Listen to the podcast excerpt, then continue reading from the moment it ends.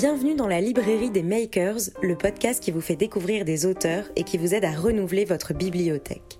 Je m'appelle Elisa, je suis journaliste et chaque semaine, je pars à la rencontre d'un auteur ou d'une autrice. Je les questionne sur leur actualité, sur leur parcours et sur ce qui les a poussés à prendre la plume. Ce podcast vous permet d'entendre la voix qui se cache derrière l'écriture. Bonne écoute. Bonjour euh, Laurent Sexic. Bonjour Elisa. Bienvenue dans la librairie des makers, je suis ravie de vous recevoir. Enchanté. Vous êtes scénariste et si vous êtes là aujourd'hui, c'est pour nous parler de votre dernière BD, Chaplin en Amérique, que vous avez réalisée avec David François. Cette BD, on peut la retrouver aux éditions Rue de Sèvres et c'est le premier volume d'une trilogie. L'album débute sur le paquebot qui emmène Chaplin à New York et euh, jusqu'à ses premières années de succès au cinéma en passant par la création de son personnage de Charlot qui l'a rendu euh, si célèbre. Qu'est-ce qui vous a poussé à vous emparer l'histoire de ce personnage? C'est un, un personnage qui est d'abord qui est fascinant, qui est multiple, euh, qui est un génie.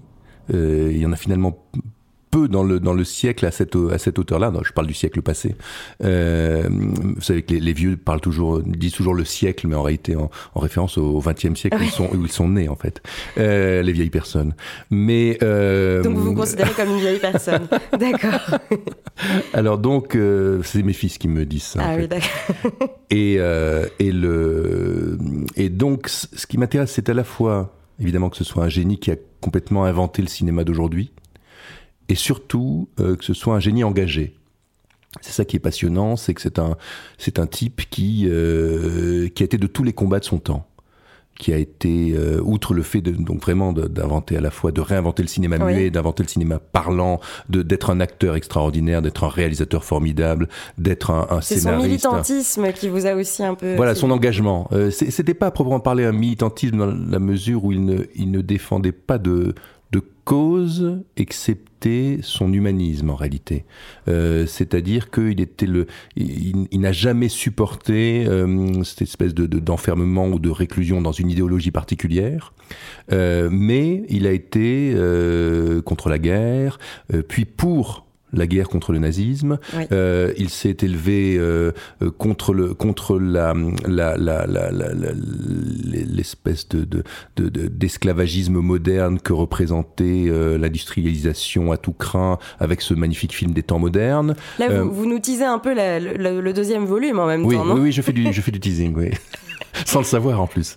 Et et euh, et puis euh, donc en effet parce que vous avez raison, ce, ce, cet album là se concentre, euh, se concentre sur, sur, le, sur, le début voilà, sur le début de sa, sa, gloire, mais la mais la question était euh, pourquoi pourquoi Chaplin Oui, tout à fait. Alors j'avais euh, j'avais fait pour France 2 avec Laurent Delahousse un un, un, un docu-fiction oui. Euh, pour les 100 ans de la naissance de Charlot, c'est-à-dire les 100 ans euh, qui qui célébraient le fait qu'il avait inventé ce personnage là qui est un vagabond merveilleux, qui est Monsieur Tout le Monde, qui est, qui est quelqu'un du peuple, comme il l'était lui d'ailleurs, Chaplin. Euh, donc je, je m'étais intéressé à, à ce personnage-là euh, pour la télé. Euh, Et vous avez eu envie d'aller plus loin. Voilà, j'avais envie d'en de, faire une sorte de personnage de fiction. Euh, une perso un personnage. Ça c'est intéressant ce que vous dites parce que on, on sent que c'est beaucoup nourri hein, de détails, de recherches que vous avez faites. La, la partie euh, romanesque, est-ce que est-ce que vous avez pris un peu des, des libertés, euh, un pas de côté? Comment s'est passé un peu Non, la... le, le, moi je par ailleurs je suis romancier, donc j'avais je, je, écrit les derniers jours de Stéphane Zweig, le cas Edouard Einstein, donc je me penche souvent sur ces personnalités oui. un peu hors normes. Euh, à chaque fois le tout est vrai si vous voulez. Euh, je m'appuie sur une documentation assez assez approfondie, euh, mais je mets en scène. Oui, c'est ça. Je mets en scène la vie de ces personnages. Euh, moi, j'adore pas les anecdotes. C'est pas c'est pas c'est pas mon sujet. Euh, c'est plutôt se mettre dans la tête de Chaplin, d'Einstein, euh, de Zweig. Euh, après en avoir appris presque au, au mois par mois l'existence l'œuvre. Donc ça nécessite un travail presque scientifique de découverte du personnage. Et puis Assez après, long, j'imagine. Combien de temps, ah oui, par exemple, pour cette BD Là, c'était. Euh, alors, le travail a été fait pour le, le, le docu de, sur, sur France 2. Donc, oui. il y avait un an de travail sur, le, sur, le, sur, le, sur la vie du personnage. Et ensuite, il y a eu un an de, de, de, de, de, de création avec le dessinateur David François, de scénarisation, de mise en scène de sa vie. Euh, donc, c'est donner une âme à ce personnage dans la BD, et je crois qu'elle colle quand même à, cette, à cet artiste, parce que la BD est virevoltante, enfin vous, vous en parlerez mieux oui, que avec moi. beaucoup de mouvements aussi dans, dans le dessin. hein. Mm. Voilà, complètement. Et puis une forme d'humour, Oui. euh, une forme d'arrogance aussi, mais d'arrogance assez attachante, euh, qui est l'arrogance de la jeunesse. Euh, un- un- un- oui. Et, et qui est aussi l'arrogance expliquée par son parcours, par son, son passé, sa famille, le rapport à son père. Et c'est ça qui est intéressant parce que j'ai envie de dire, parfois on pourrait se dire, faire une BD sur Chaplin, c'est vrai qu'il y a quand même pas mal de biographies qui existent, je veux dire, on le tape sur Internet, on peut avoir plein d'infos. Donc il y a quand même aussi toute une humanité que vous donnez à ce personnage, une complexité qui est assez intéressante. quoi. Oui. J'imagine que c'était pas non plus simple de, de, de, de prendre ce personnage très connu et en même temps de créer, si je puis dire, une nouveauté ou du moins une nouvelle approche. quoi. Il faut, une, il faut énormément de bienveillance. Mm. Et dans le même temps, euh, il faut être assez intransigeant. C'est-à-dire qu'il faut, c'est pas une hagiographie. Euh, c'est, ce n'est pas une, euh, une élo- un éloge de, de Chaplin parce qu'il avait des gros défauts. Tous les génies ont à la fois des, des immenses qualités et des, et des défauts à la mesure de leurs qualités. Euh, donc c'est un type qui avait des rapports aux, avec, aux femmes assez, assez compliqués. Euh, c'est un homme qui venait de loin. C'est un, c'est un exilé en fait. C'est un étranger en Amérique. Tout à fait. Euh, c'est dans, dans cette mesure-là, ça, ça nous parle, enfin son destin et cette, cette BD peut-être nous, nous parle aujourd'hui. Euh, euh, et c'est un homme qui a été refusé pendant alors assez peu de temps parce que son génie a explosé assez rapidement, mais qui a eu ce, qui a dû se frotter quand même à une forme de, de, de refus de, de, de, son, de son talent pendant quelques temps, et puis euh, et puis qui a explosé. Lorsqu'il a explosé, lorsque son génie a explosé à la face du monde, ça a été une vague gigantesque parce qu'il a su se renouveler. Dans, cette, dans cet album-là, Chaplin en Amérique, qui est une espèce de vague et facile réfé- référence à Tintin en Amérique, on en fait avec David François, en effet, une, un personnage euh, comme il devait l'être, c'est-à-dire à la fois attachant, à la fois agaçant, euh, plein d'humour, je crois, et, et euh, amoureux des femmes, amoureux de son, de son, de son, de son art.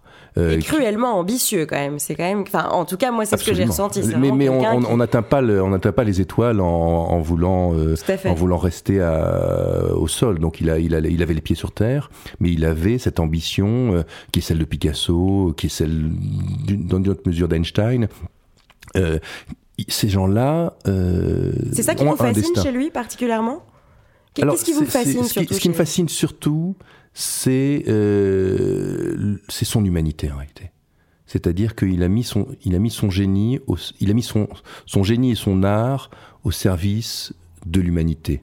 Avec les temps modernes, avec le dictateur, ou avant tout le monde, contre tout le monde, contre Hollywood, il a, il a, il a, il a, il s'est mis dans la peau de ce, de, de ce petit juif euh, traqué euh, et, de, et de son épouse, euh, enfin de sa compagne. euh, alors, il a été le premier à combattre le, à, Hollywood à vouloir combattre le nazisme, parce que ce n'était pas évident à l'époque, mais dès, dès 1936, 37, 38. Euh, et donc, il a fait ce chef-d'œuvre qui est le dictateur. Euh, il a fait ce, cet autre chef-d'œuvre qui, qui, qui, les temps, qui sont les, les temps modernes euh, sur la société de consommation. Ça nous parle énormément aujourd'hui. Donc, ce n'est pas, ce pas son ambition, parce qu'en réalité, euh, c'est un peu euh, ce qu'il y a de pénible justement chez ces artistes-là, c'est euh, que leur ambition n'a aucun frein. Oui. C'est que leur leur ce qu'il y a d'assez attachant, c'est aussi c'est à la fois attachant et agaçant, c'est que leur confiance en eux et en leur génie n'a pas de limite. Euh, et donc ça en fait des personnages fascinants.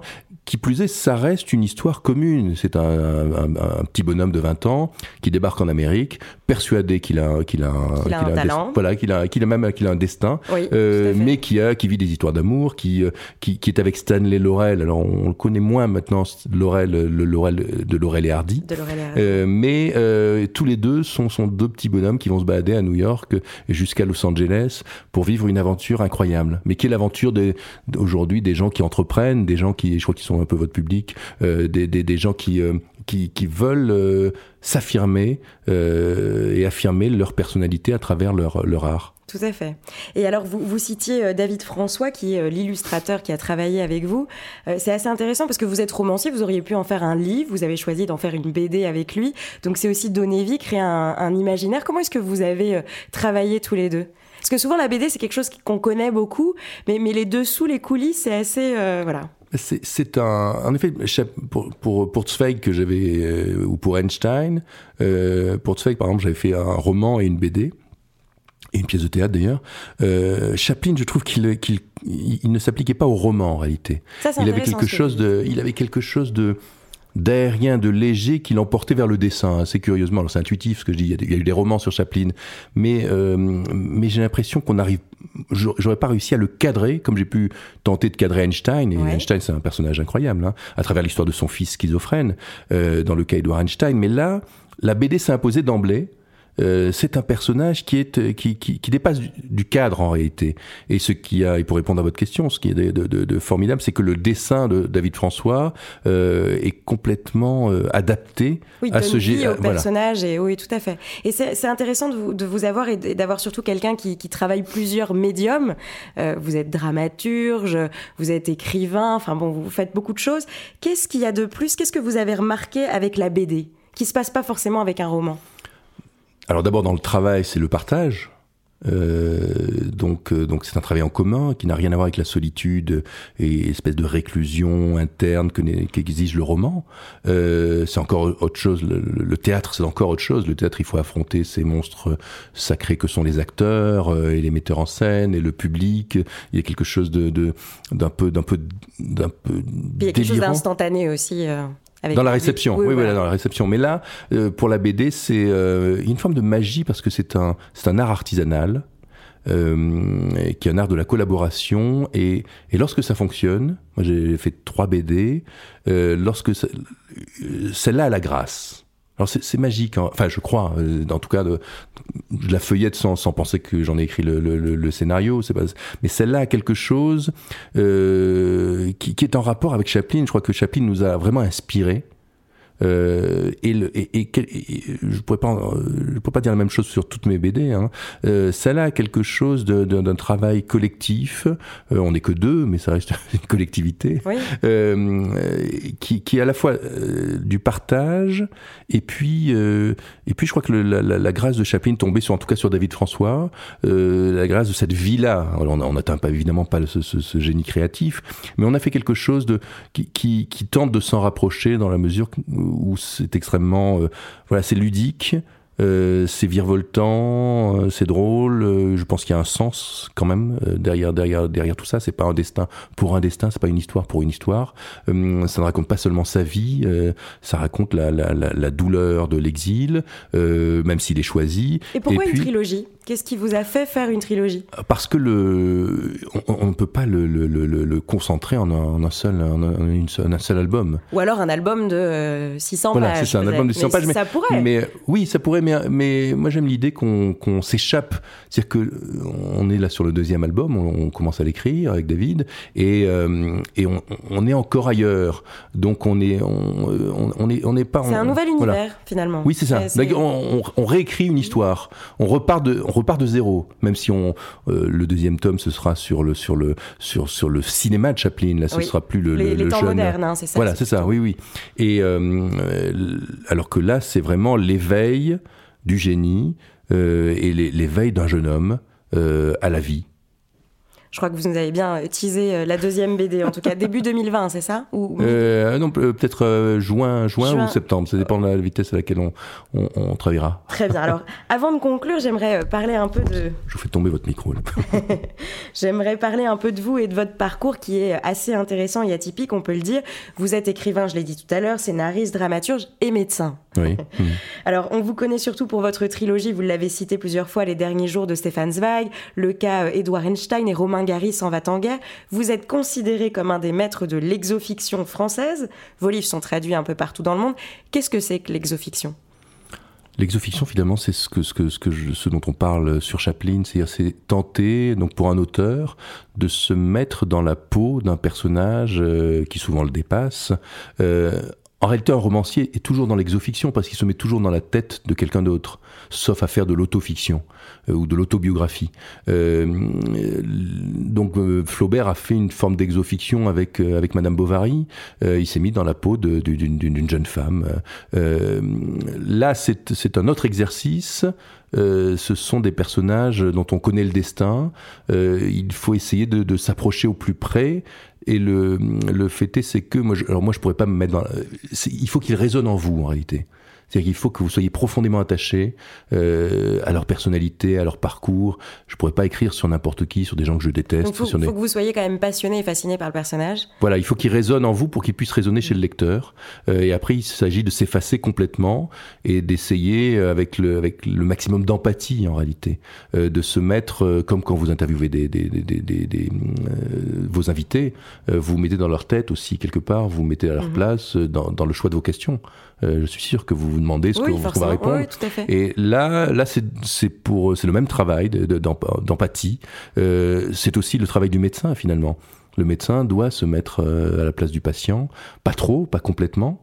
Euh, et de la même façon, d'ailleurs, quand on écrit sur Chaplin, on, doit garder de la distance, mais c'est choisir la bonne distance en réalité, euh, et, avec une, forme de bienveillance, euh, de, tenter de retracer ses destins extraordinaires le, mieux possible. Alors je crois que quand vous étiez en, fac de médecine, vous écriviez à côté déjà, la, la, passion de l'écriture, vous l'avez je pense de, depuis longtemps. Qu'est-ce qui a fait qu'à un, moment vous vous êtes vraiment dédié à l'écriture? Euh, Sauf si vous pratiquez ouais, encore à côté. Voilà, je le, crois le, alors je, je, régulièrement, je tente de reprendre, euh, ou je reprends d'ailleurs, mais très, très euh, voilà, c'est très très lié parce qu'on on, on s'échappe pas d'un métier comme de la, la, médecine. Qui est... Ma vocation première, c'est l'écriture.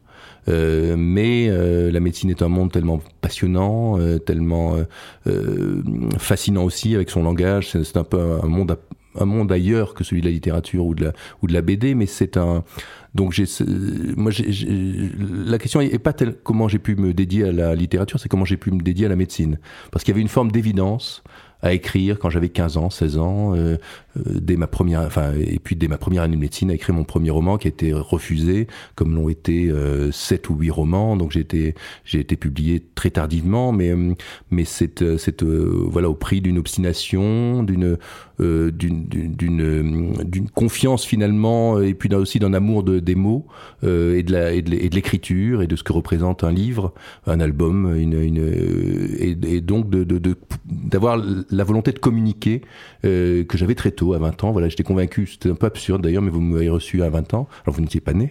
Non. Mais, mais euh, j'avais cette conviction un peu folle que je serais ici 30 ans plus tard. Ah oui. Donc euh, c'est assez curieux en fait. Hein, voilà, cette, cette, cette, cette Il y avait quand même aussi une ambition derrière, peut-être pas comme Chaplin, mais quand même à se dire finalement un jour je, je serai aussi euh, un écrivain. Et un voilà, c'était une, une, ambition d'avoir cette ambition euh, d'avoir deux métiers nobles euh, qui finalement ne sont pas antagonistes.